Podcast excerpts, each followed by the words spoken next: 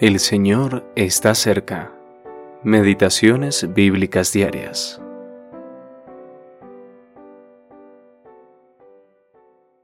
Envía pues ahora hombres a Jope y haz venir a Simón, el que tiene por sobrenombre Pedro. Él te dirá todo lo que es necesario que hagas.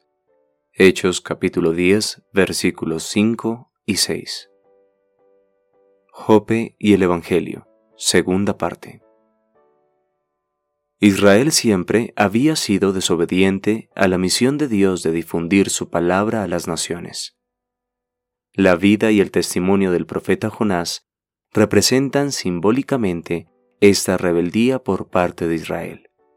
Dios lo había llamado para que llevara un mensaje de misericordia al pueblo de Nínive, si se arrepentían.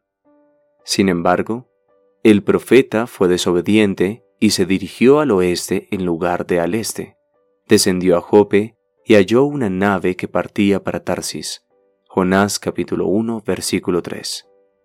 Estar en Jope debería haberle recordado a Jonás que el plan de Dios era dar testimonio a las naciones, pero en ese momento estaba ignorando la voz de Dios. Unos ochocientos años después de Jonás, vemos a otro israelita celoso de su nación y reacio a llevar el mensaje de salvación a los gentiles. El apóstol Pedro se estaba alojando en una casa en Jope, Hechos capítulo 9 versículo 43. Simón, hijo de Jonás, al igual que su homónimo, antes que él, no había comprendido plenamente el plan de Dios en relación a las naciones. Sin embargo, mientras estuvo en Jope, Dios le dio una visión para instruirlo en lo siguiente. Lo que Dios limpió, no lo llames tu común. Hechos capítulo 10, versículo 15. Un ángel le había dicho al centurión Cornelio que enviara hombres a Jope para que escucharan el mensaje que Dios envió al pueblo de Israel, predicando la paz por medio de Jesucristo. Hechos capítulo 10, versículo 36. Nueva Biblia de las Américas. Esta palabra de salvación ahora sería proclamada formalmente a los gentiles, pues el apóstol de la circuncisión había abierto este camino.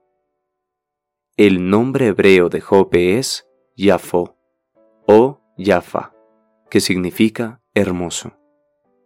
Este significado es asombroso.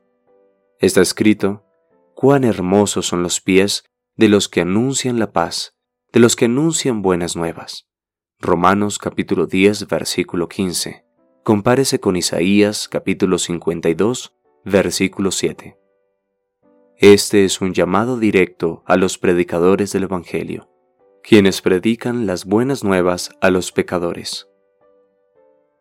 Si estamos comprometidos a cumplir el mandato de nuestro Señor de difundir el Evangelio, entonces nuestros pies serán la jope de Dios en la actualidad. Brian Reynolds.